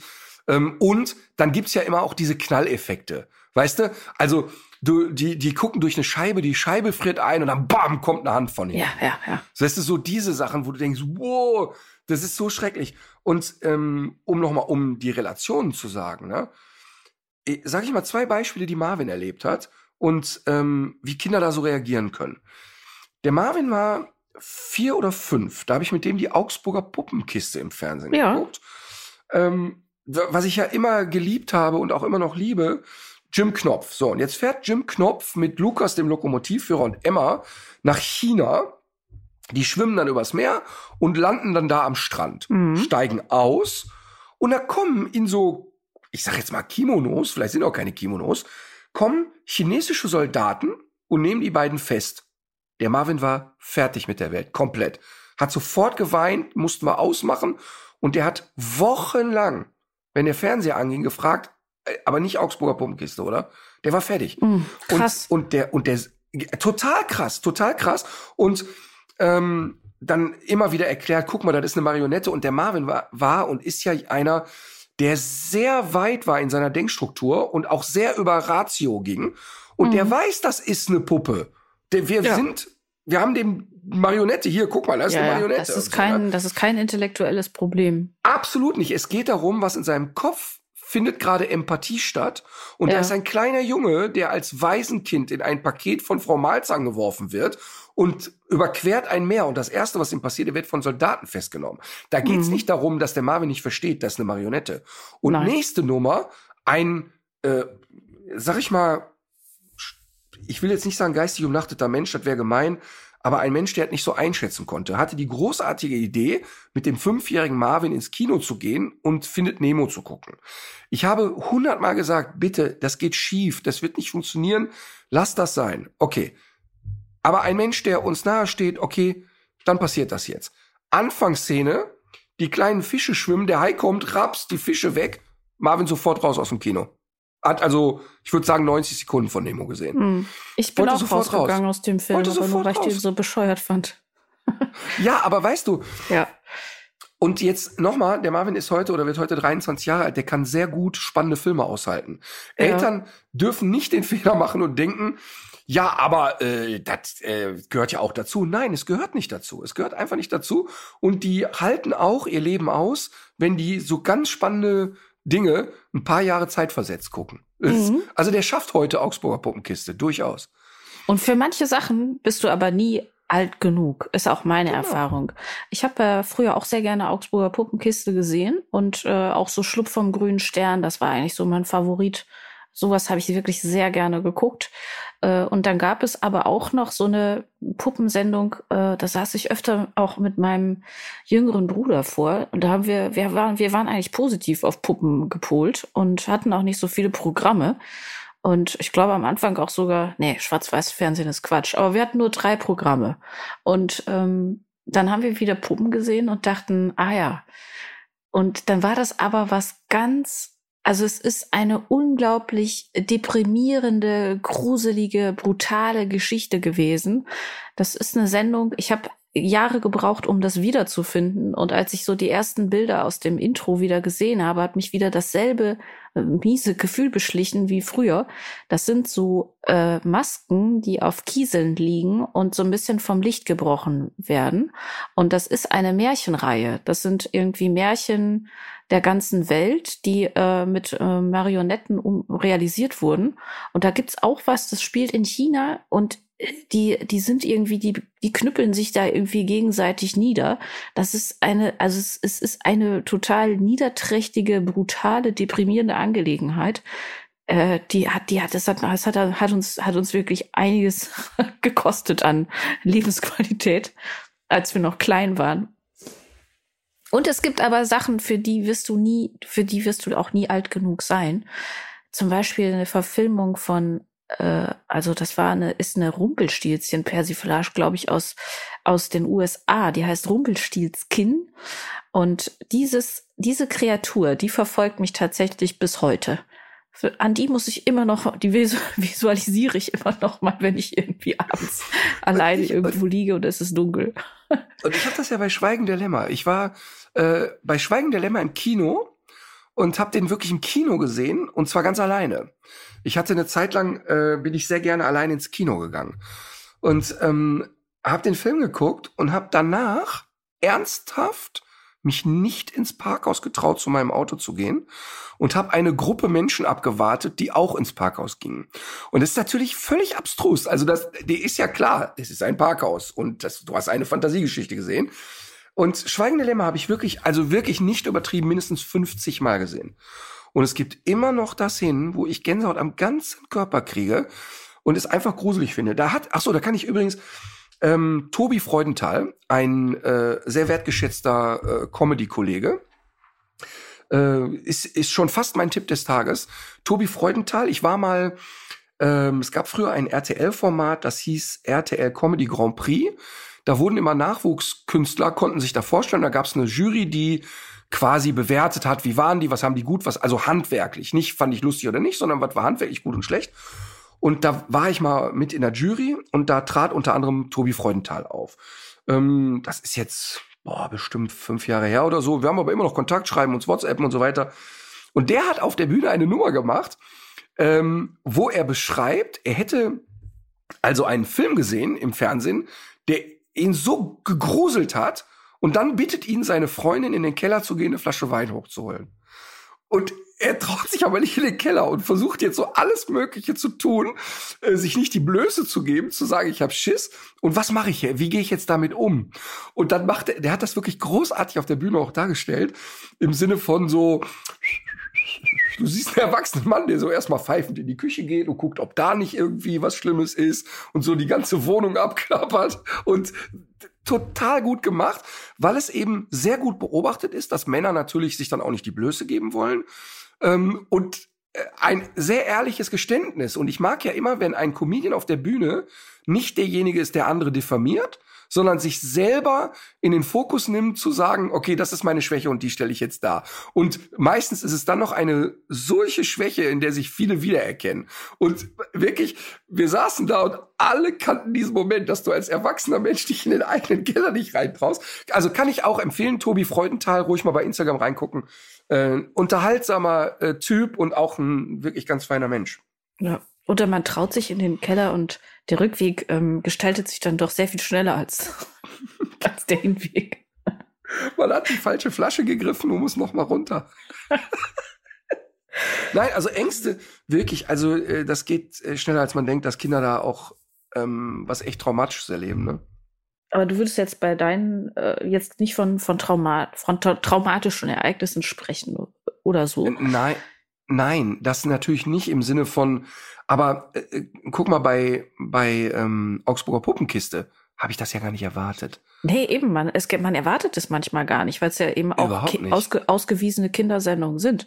Und auch diese, diese Disney-Klassiker, die sind ja ab null freigegeben. Aber in dieser Umfrage unter den Kindern, da wurde zum Beispiel immer wieder diese Hexe äh, beschrieben. Ich habe das nicht gesehen, aber die, der kommt irgendwie Aale aus den Augen und die kann auch die Seele aussaugen, so ein bisschen wie die Dementoren. Es klang auch schon in der Beschreibung ziemlich gruselig. Oder auch bei Schneewittchen alleine die Art, wie diese Hexe dargestellt ist da gab es auch noch einen Film, einen Kinderfilm, der hieß, glaube ich, Hexen, Hexen. Ähm, der war, glaube ich, mit Angelica Houston oder so. Ich weiß es schon nicht mehr. Und so ein Film aus den späten 90ern muss das gewesen sein. Und da ist so ein Hexenkongress in einem Hotel. Und äh, die sind alle ganz, äh, ganz krass aufgehübscht und aufgebrezelt. Und die Oberhexe zieht sich dann irgendwann so die Maske runter und darunter kommt eine derartig fiese Visage hervor. Es ist unglaublich, dass Kinder sowas gucken dürften. Auch das hat mich ewig verfolgt. Und sowas habe ich dann irgendwo auf dem Kindergeburtstag gesehen, ähm, so dass auch äh, keiner das irgendwie auf dem Zettel hatte, dass ich diese Bilder kenne. Ne? Aber bei Harry Pöter frage ich mich, wie entsteht denn, wie steht denn sowas? Ne? Da sitzen dann so Leute von der FSK und sitzen dann da und sagen, ja, ach so, ja, da ist ein Waisenkind, das lebt unter der Treppe und wird misshandelt. Ja gut, das ist nicht schlimm, das ist ab null. Das lassen wir gelten. Ah, okay. Ach so, das Kind wird da dauernd, es soll umgebracht werden die ganze Zeit. Also jemand versucht die ganze Zeit dieses Kind zu töten. Ach so, ja, ist ja, ist ja nicht schlimm, das ist ab null. Ach so, das ja. ist aber doch nicht ab null. Harry Potter ist doch äh, nicht ab null, oder? Ja, bis da sind die aber noch bei null. Ach so. So, so. Und dann, oh, da ist jetzt eine Szene, da sind wir Erwachsenen einmal vor Schreck hinter den Vorhang gerannt. Ja, okay, das ist ab sechs. Das ist kein Problem. weißt du, und ich glaube ja, ne, und ich bin ja echt kein Verschwörungstheoretiker. Ich glaube aber, dass auf so ein großes Projekt so ein großer Druck ist, dass die sagen, ey, pass mal auf, Leute, wenn das ab zwölf ist, ist eine Zielgruppe schon mal nicht im Kino. Und ähm, da glaube ich durchaus, dass da auch so Mechanismen greifen, dass wenn da große Firmen da eine 6 brauchen, dass sie die auch schon mal schneller kriegen. Weil das kann mir keiner erklären, dass da ernsthaft Psychologen zur, Berat zur Rate gezogen wurden, die gesagt haben, nee, so ein Sechsjähriger, der sollte echt Harry Potter gucken. Da kann ich mir einfach Ja, nicht also das wird ja jetzt nicht, das wird ja, das wird ja eigentlich von, von offizieller Stelle wird das ja geprüft. Und das Ja, ja äh, Stiftung Warentest. Ha. Nee, nicht von der Stiftung Warentest. Ja, aber Stiftung Warentest nehmen die Leute auch als seriös war und ist ja auch mhm. wirklich. Ja, aber dass die, ähm, dass die FSK jetzt irgendwie unterwandert, ja gut, weiß ich jetzt, also finde ich, ist nee, ein bisschen weiß, weiß ich, weiß ich auch ja. nicht, ne? Weiß ich ja. auch nicht. Aber ich meine, äh, ich glaube, viel Ahnung. öfter steckt, ähm, viel öfter steckt eher so Dilettantismus dahinter als eine Verschwörung. Das kann man, glaube ich, generell sagen. Naja, ich glaube, ich, ich glaube, ähm, dass es vielleicht auch eine Kombination ist, aber ich kann mir wirklich gut vorstellen, weil ab Teil 3 sind die Folgen ja ab 12. Harry Potter ist dann ab 12. Ähm, mhm. Auch 12 ist einfach noch viel zu jung. Und spannend ist ja, sobald da irgendwo mal drei nackte Brüste zu sehen sind, ist sofort nicht mehr ab. Ja, genau. Äh, das ist ja warum jetzt? Also, ja. Ne, also, ja, egal. Lange Rede, kurzer Sinn. Ich liebe das, weil es so kreativ ist. Es ist so okay. wundervoll und zauberhaft. Wir sprechen heute aber auch noch über einen Hund. Es nützt ja alles nichts. Ja. Und zwar ähm, mit drei Köpfen da, von Harry Potter. Genau, ein Hund mit der Standardnummer 89 und einer Widerristhöhe von 66 bis 72 Zentimetern. Hündinnen mal wieder etwas kleiner. Dieser Hund wird hauptsächlich zur Kaninchenjagd ohne Flinte bei Tag und bei Nacht verwendet. Das sind jetzt wieder die offiziellen Rassebeschreibungen, äh, die ich hier wiedergebe. Dank seines überaus feinen Geruchssinnes, dessen er sich zusammen mit dem Gehör mehr bedient als der Sicht, spürt und jagt er die Kaninchen auch an sehr dicht bewachsenen Stellen mit Leichtigkeit Möglichkeit auf. Ähm, es wird, äh, er wird also ein bisschen auch, was die Sinne betrifft, mehr als Allrounder äh, beschrieben, als ähnliche Hunderasten, die zu Kaninchenjagd ähm, eingesetzt werden, also dass er mehr Sinne mit einbezieht. Diese jagdliche Passion allerdings ist auch genau das, was es schwierig macht, diesen Hund, der in Deutschland häufig äh, über Tierschutzvereine äh, landet, ähm, eben auch äh, zu halten. Also in kaninchenverseuchten Parks äh, kann man diesen Hund häufig nicht von der Leine lassen. Ähm, wir, da, ich, also, also ich habe, bis du bei Tierschutz warst, ne, hatte ich noch mhm. überhaupt gar keine Idee, weil die Größenangabe mir immer so schwer, äh, für mich ja. so schwer ist. Und hatte da ja dann, wahrscheinlich ist ein Setter viel kleiner, hatte sowas Setter, Wischler und so weiter. Ähm, aber jetzt, wo du so, vielleicht hat man den auch schon, bin ich ja eher bei so Podenko-Geschichten. Gratulation. Genau das. Okay. Ähm, es handelt sich um den Podenko, der sich jetzt ähm, für unser Rasseporträt gewünscht wurde.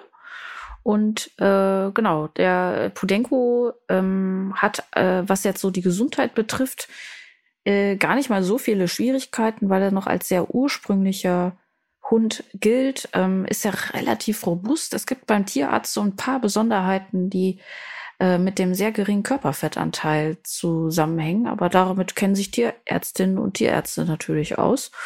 Und generell kann man sagen, ja, eigentlich gesund.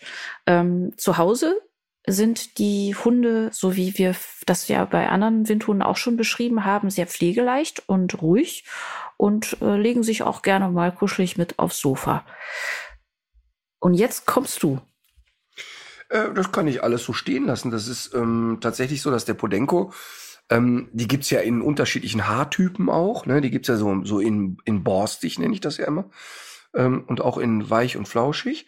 Aber ähm, man kann wirklich sagen, dass die zu Hause sehr unauffällig, sehr nett, sehr angenehm, wenig Trara, immer unter der Voraussetzung, dass sie gut sozialisiert sind. Ich habe natürlich viel mit Podenkos zu tun, die schon schlechte Erfahrungen gesammelt haben, die nicht gut sozialisiert sind, die also, wenn Besucher kommen, bellen, was das Zeug hält, sich in Luft auflösen wollen, sich verstecken, Panik vor Menschen haben, Panik vor Geräuschen, weil sie eben ähm, sehr häufig aus äh, schlimmsten Verhältnissen äh, weggeholt wurden oder aus äh, ja so Massenproduktionsstätten. Ähm, aber wenn wir jetzt mal von dem in Anführungsstrichen normalen Podenko ausgehen, sind die zu Hause wahnsinnig angenehm, super nette Hunde, ähm, so gut wie gar keine Aggressionsthematik mit Menschen, ist wirklich einfach nette Hunde. Ähm, draußen äh, eine richtige Jagdthematik und die Kölner hier verfluchen das natürlich, weil die Kölner Parks sind ja voll mit, also da gibt's ja wirklich äh, Kanikel-Invasionen und da ist es dann wirklich schwer, da, weil der äh, Podenko dann natürlich auch eben nicht viel über die Nase, sondern sehr viel über die Augen macht. Und der sieht die dann da hoppeln und sitzen und gibt dann auch schnell Fersengeld. Also äh, Jagdtrieb doch sehr kernig, ähm, sehr impulsiv dann beim Jagen, sehr vehement beim Jagen, äh, ist also streichelt den, das Kaninchen auch nicht in den Schlaf, also geht dann wirklich auch dran und macht sofort platt, ähm, ist dann wirklich wenig zögerlich. Ähm, ist aber durch gutes Training gut kanalisierbar. Also man kann Podenko durchaus auch frei laufen lassen, wenn man viel trainiert. Ähm, ist aber sicherlich das größte Thema. Ähm, vielmehr muss man da jetzt eigentlich Werbung machen, dass wenn man sich einen Podenko anschafft, dass man den bitte wirklich auch über die Tierschutzorganisation holen sollte. Denn ähm, ich verstehe die Schwäche für diese Rasse und ich, die sind wirklich super schöne und angenehme Hunde. Ähm, aber dann nicht noch da Zucht, Zucht, Zucht, Zucht, sondern dann wirklich ähm, dazu beitragen, dass die Tierschutzvereine dann Unterstützung kriegen, finde ich. Äh, wir hatten schon mal drüber gesprochen. Man kann, wenn man sich für diese Tiere einsetzen möchte, denn der Podenko wird ja auch, äh, so viel ich weiß, nachdem er für die Kaninchenjagd nicht mehr zu gebrauchen ist, mitunter auf sehr bestialische Art entsorgt. Du musst äh, sagen, wenn das äh, falsch ist, aber das Nee, das ist so, den Podenkos genau. geht's, den Podenkos geht's total den geht's, dort, ja. Ja. Und, ähm, Ist wirklich mit den Galgos, ist, äh, ist mit den Galgos vergleichbar, vergleichbar alles. Ja. Ähm, ist da wirklich dann ein Abfallprodukt, ähm, ähm, wird natürlich auch wahnsinnig stark produziert. Es gibt viele davon und so. Und ähm, warum die Tierschutzvereine, die aber auch wirklich gut vermittelt kriegen, ist, weil die doch relativ anschmiegsam mit Menschen sind. Die gewöhnen sich sehr schnell an eine neue Familie. Ähm, also die mögen nicht jetzt 20 Mal vermittelt werden, ne? aber die sind offen für Menschen. Und man kann über die einschlägigen Tierschutzvereine kann man was tun. Man kann natürlich, wenn man selber ein Podenko halten möchte, kann man äh, sich an diese Tierschutzvereine wenden. Man kann allerdings auch eine Flugpatenschaft übernehmen. Oh, das heißt nicht, dass irgendwelche Kosten oder irgendeine Form von Organisation ähm, auf einen zukommt. Das ist einfach eine sehr leichte und unbürokratische Angelegenheit und Hilfe für die Tierschutzvereine, die natürlich auch einen wahnsinns logistischen und Kostenaufwand haben, um die Tiere eben äh, erstmal hierher zu holen. Ja, im Prinzip meldet man einfach ähm, dann, wenn du sowieso fliegst, meldest du dann Sperrgepäck an quasi ähm, und sagst, ich möchte einen Hund transportieren und das da unterstützen dich die Organisationen dann aber dabei. Ähm, natürlich bist du dann derjenige, der dann die Verantwortung hat, die Kiste dann einmal da abzugeben und wieder in Empfang zu nehmen. Ähm, sehe ich aber immer wieder diese Flugpatenschaften und finde das auch eine vernünftige Sache. Ähm, und äh, an alle, die jetzt wieder schreiben, äh, muss der Auslandstierschutz sein. Es geht jetzt in dem Fall natürlich nicht darum, dass massenweise ähm, äh, Hunde produziert werden, um die hierher zu holen. Aber vor Ort äh, guten Schutz zu leisten heißt, vor Ort Kastrationsprojekte durchzuführen, äh, Straßen und Populationen klein zu kriegen und natürlich auch dafür zu sorgen, dass Hunde, denen es da richtig beschissen geht, dass es denen auch besser geht. Das ist ja völlig klar. Ich ähm, finde diese diese ähm, deutscher Tierschutz versus Auslandstierschutzdebatte völlig schlimm und idiotisch. Und deshalb äh, habe ich mich auch sehr gefreut, dass der Deutsche Tierschutzbund jetzt ähm, zum Thema Ukraine sich sofort positioniert hat und gesagt hat, natürlich werden wir dort Kooperationen eingehen und natürlich werden wir ähm, das unterstützen, dass Tiere, die dort in Not geraten, hergeholt werden. Also ähm, da muss man schon wirklich ähm, das differenziert betrachten. Ganz kurz nur noch mal zum Training mit dem Podenko. Der Podenko ist jetzt kein Hund, der äh, die 25. Begleithundprüfung laufen will und 500 Mal Sitzplatzfuß bleibt, aber ist ein leidenschaftlicher Sucher. Man kann mit dem sehr schön Fährte arbeiten. Der ist ein Hund, der sehr gerne apportiert und der sehr gerne hetzt. Das heißt also beim Podenko, der gesund ist, ist die Reizangel eigentlich ähm, fast Pflichtprogramm. Okay. Und darüber kann man auch sehr schön Jagdverhalten draußen kanalisieren.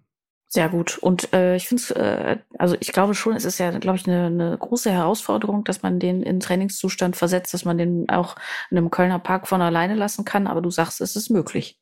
Nein, im Kölner Park würde ich äh, die meisten Hunde nicht von alleine lassen. Ähm, denn jetzt müssen wir ein bisschen unterscheiden. Es gibt ja, es gibt, für die, die es nicht kennen, kommt hierher.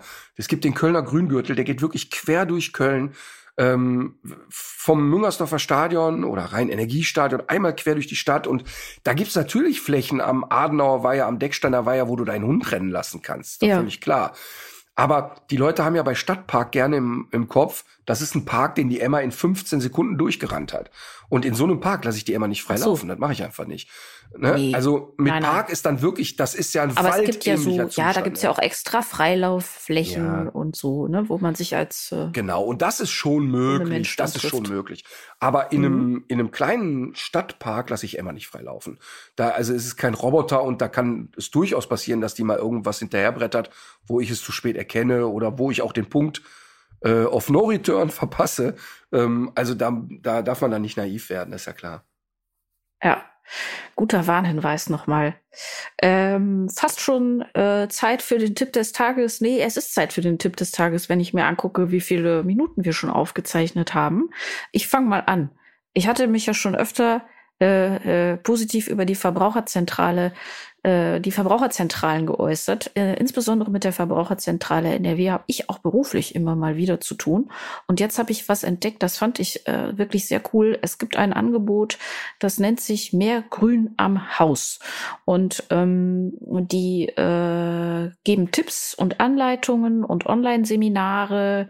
Das nächste ist, glaube ich, Anfang Mai, äh, aber das wiederholt sich auch und man kann sich diese Videos auch ständig angucken, ähm, wo man äh, beigebracht bekommt, bekommt, wie man, wenn man denn Hauseigentümer ist äh, oder Eigentümerin, dass man das Dach begrünt. Und wir haben das ja immer noch total vernachlässigt. Irgendwie gibt's diese utopischen äh, Bilder, die gibt's schon seit den 90ern, dass wir irgendwie zum Beispiel jetzt eine Stadt wie Köln, dass die eigentlich viel grüner sein müsste, um vor allem jetzt für die Klimakrise besser gerüstet zu sein. Das heißt, dass du bessere Kühlungseffekte hast durch das Grün, aber auch, dass die, dass das Wasser aufgesaugt wird. Also man will ja hin zu diesen Schwammstätten damit man ähm, auch bei Starkregenereignissen nicht wieder diese katastrophalen Zustände hat, äh, wie man das ja auch schon in Köln oder auch in Münster zum Beispiel schon, schon gesehen hat.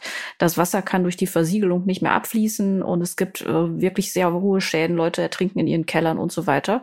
Und es gibt eigentlich wirklich nur gute Gründe, es zu tun, insbesondere auch, weil man dadurch Energie spart, weil man dann auch weniger Klimaanlagen braucht. Aber trotzdem sehen unsere Städte immer noch nicht danach aus. Deswegen äh, für die, die da so ein bisschen Handlungsspielraum haben oder vielleicht auch mal mit ihren VermieterInnen oder Vermietern sprechen wollen, ob sie nicht mal sowas machen könnten, ähm, dieses Angebot der Verbraucherzentrale, mehr Grün am Haus. Die haben auch eine Facebook-Seite, die so heißt. Übrigens, bei der äh, Gelegenheit möchte ich einmal kurz wieder hier die Schwarmintelligenz nutzen. Ähm, ich beschäftige mich ja jetzt gerade mit dem Thema Solaranlage aufs Dach, ne? Und, und möchte das gerne machen, weil wir haben ja hier riesen Flächen, weil wir ja die Reitanlage hier dabei haben. Und es ist ja eine Schande, dass die riesen Stalldächer nicht mit einer Solaranlage. Und äh, folgendes passiert. Ich habe jetzt zwei, drei Anbieter angeschrieben, die dann scheinbar irgendwelche Franchise-Unternehmer sind. Da kriege ich nur Standard-Mails zurück. Sollte jemand jetzt diesen Podcast hören, der einen Solaranlagenanbieter empfehlen kann, der einen persönlichen Ansprechpartner im Großraum Köln hat, der möge sich bitte bei mir melden. Denn ich habe keine Lust äh, dazu, äh, ein Online-Formular auszufüllen. Ich möchte, dass jemand hierher kommt und sich alles anguckt, mich berät, mir Fragen äh, beantwortet und äh, da würde ich mich über Kontakt freuen. Ja, nee, ich überlege tatsächlich gerade, ob ich ähm, sowas, ob ich so ein einzelnes Modul an die an den Balkon klemme, weil das gibt's ja auch. Es gibt so mobile Einheiten, mit denen du so ein bisschen von deinem Standby-Verbrauch zum Beispiel auffangen kannst. Da bin ich gerade dabei, mich damit zu beschäftigen. Da muss ich allerdings auch mal mit meiner Vermieterin drüber sprechen, ob die nichts dagegen hat. Ich kann es mir aber eigentlich nicht vorstellen, weil die Dinger schraubst du an und schraubst sie wieder ab. Das ist ja keine bauliche Veränderung. Und es funktioniert. Als ich bei der Schäferin in den Bergen war, da gab's ja keinen Strom. Und die hatte ja. wirklich nur eine Solarplatte, die vielleicht ein Quadratmeter war. Und damit hat sie Strom generiert, um ihr Handy aufzuladen, ihren Laptop äh, anzuwerfen und um abends ein bisschen Licht zu produzieren. Und mehr braucht die ja eigentlich nicht. Nee. Ähm, und das war irgendwie cool. Also das stand da und das konnte die auch so von A nach B bewegen sogar. Das war irgendwie ganz ja. cool. Ja, sehr gut. So, mein okay. Tipp des Tages ist viel profaner. Und zwar, Marlene hat ja zwischendurch Kochanfälle und Backanfälle. Ähm, mhm. Und macht da, interessiert sich dafür und macht das auch ganz gut und hat ähm, jetzt einen veganen Burger gemacht. Ja. Und der war an Einfachheit halber, äh, an Einfachheit nicht zu überbieten. Und äh, jeder wird sich jetzt an den Kopf packen und sagen, wie das war jetzt. Ja, das war's, aber es war großartig. Und zwar ähm, hat sie einfach nur große Champignons genommen, die Stiele rausgenommen, hat die in Marinade eingelegt. Die Marinade bestand aus Sojasauce, bisschen Senf, bisschen äh, Agavendicksaft ähm, bisschen Chili, bisschen viel Chili in unserem Fall, weil wir es irgendwie gut finden, Salz, Pfeffer, hat diesen, äh, diesen Pilzkopf sozusagen zehn Minuten in den Backofen geschoben. Nach weiteren zehn Minuten hat sie einen total guten veganen Überbackkäse da drauf gestreut, hat es noch mal zehn Minuten. Darf man sagen, gelassen. von wem? Bei welcher Hersteller? Äh, weiß ich nicht aus dem Kopf, können wir aber in den Shownotes posten. Ähm, muss ich muss ich unten auf die Verpackung gucken. Aber echt gut, der zerläuft wirklich. Der ist der ist wirklich, das war wirklich gut. Ähm, hat dann parallel ähm, eine Guacamole gemacht, ähm, Zwiebeln geschnitten, bisschen Salat, bisschen Tomate, ähm, bisschen Knoblauch und that's it. Und es war das hört sich großartig so an. lecker, weil der der der Champignon, der da drin war, durch den Käse und durch das Marinieren so saftig war, dass es wirklich wie ein Patty war. Und es war super. Es war wirklich so, dass ich, die hätte ich sofort dreimal bestellt im Restaurant. Also banaler geht's im Grunde nicht mehr. Ähm, und die Marinade war jetzt wirklich auch kein Hexenwerk oder so. Ne? Da kann ja jeder auch gucken, wie er marinieren möchte. Äh, total gute Idee. Hört sich großartig an, werde ich sofort äh, nachkochen. Das sind diese Portobello-Dinger, äh, sind das, glaube ich, die sie da wahrscheinlich gekauft hat. Ne? Portobello heißen, glaube ich, diese großen Nein, stinknormale ähm, Champignons. Champignons. Nee, die waren, Ich glaube, das. ja, ah. die waren jetzt keine Riesentrümmer, da musste man auch mal zwei, drei von drauflegen oder so. Ach so. Okay. Nein, nein, das Mhm. war gar nicht kompliziert. Ähm, also die, die hat schon geguckt, dass sie ein Paket mit größeren bekommt, aber das waren Ja. jetzt, die waren jetzt nicht so groß wie der, wie das Burger-Ding so, ne? Ah, okay, okay. Es war wirklich nicht kompliziert. Und äh, einmal mehr äh, sieht man, dass TikTok auch nicht nur Blödsinn produziert, ähm, sondern sie folgt da jemanden, der vegane Rezepte da erklärt. Das finde ich irgendwie ganz cool. Das hört sich super an. Äh, das sollten wir, äh, das, da, da muss ich unbedingt wissen, wer das ist. Das will ich, das will ich auch. Das will ich auch wissen. Ja, sehr gut. Äh, mein Musiktipp, kurz und knapp. Es ist ein Lied, zu dem ich nicht viel sabbeln will. Äh, Ich habe es gehört, ich fand es schön. Oscar heißt die äh, Interpretin und Mona Lisa, A Girl's Best Friend. Das Lied. Das Lied heißt Mona Lisa. A Girl's Best Friend. Also Mona Lisa, a girl's best friend. Mhm, mhm, Okay. mhm. Äh, ich äh, frage dann nicht nach, weil du gesagt hast, du willst nicht da viel drüber reden. Äh, bei mir ist es auch gar nicht erklärungsbedürftig. Von Helge Schneider, heute habe ich gute Laune. Kennst du das? Ja, Das ist so lustig, ich liebe das einfach. super. Ja. Äh, dann, äh, wie gesagt, sollten Sie mich auf der Straße sehen, Sie können mich umarmen. Ich bin dann längst aus der Quarantäne wieder raus. Ja, ich wünsche dir gute Besserung. Und, Das wünsche ich das dir wünsche ich auch. deinem, deinem gesamten äh, betroffenen ähm, Haushalt. Ich hoffe, dass das äh, für alle Beteiligten glimpflich über die Bühne geht. Das wird so sein. Wie meine Oma, wie meine Oma gesagt hat, Unkraut vergeht nicht. so, in diesem Sinne, legt euch wieder hin. Legt euch wieder hin. Katharina, die, das, was äh, mit äh, wie der vegane Burger mariniert wird, war leider falsch erklärt von mir. Hör ich gerade hier von der Tochter. Ähm, da war überhaupt keine Sojasauce drin. Aber ist auch egal. Ähm, Leni, sag jetzt nochmal eben, wie heißt der TikToker? Ich weiß nicht genau, wie der heißt, aber sein Kanal heißt Veganes Wunder. Veganes Wunder auf Ja. TikTok. Okay, also, dann Weil der veganes sagt nach jedem Video und fertig ist euer veganes Wunder. So, siehste. Und dann legt euch wieder hin.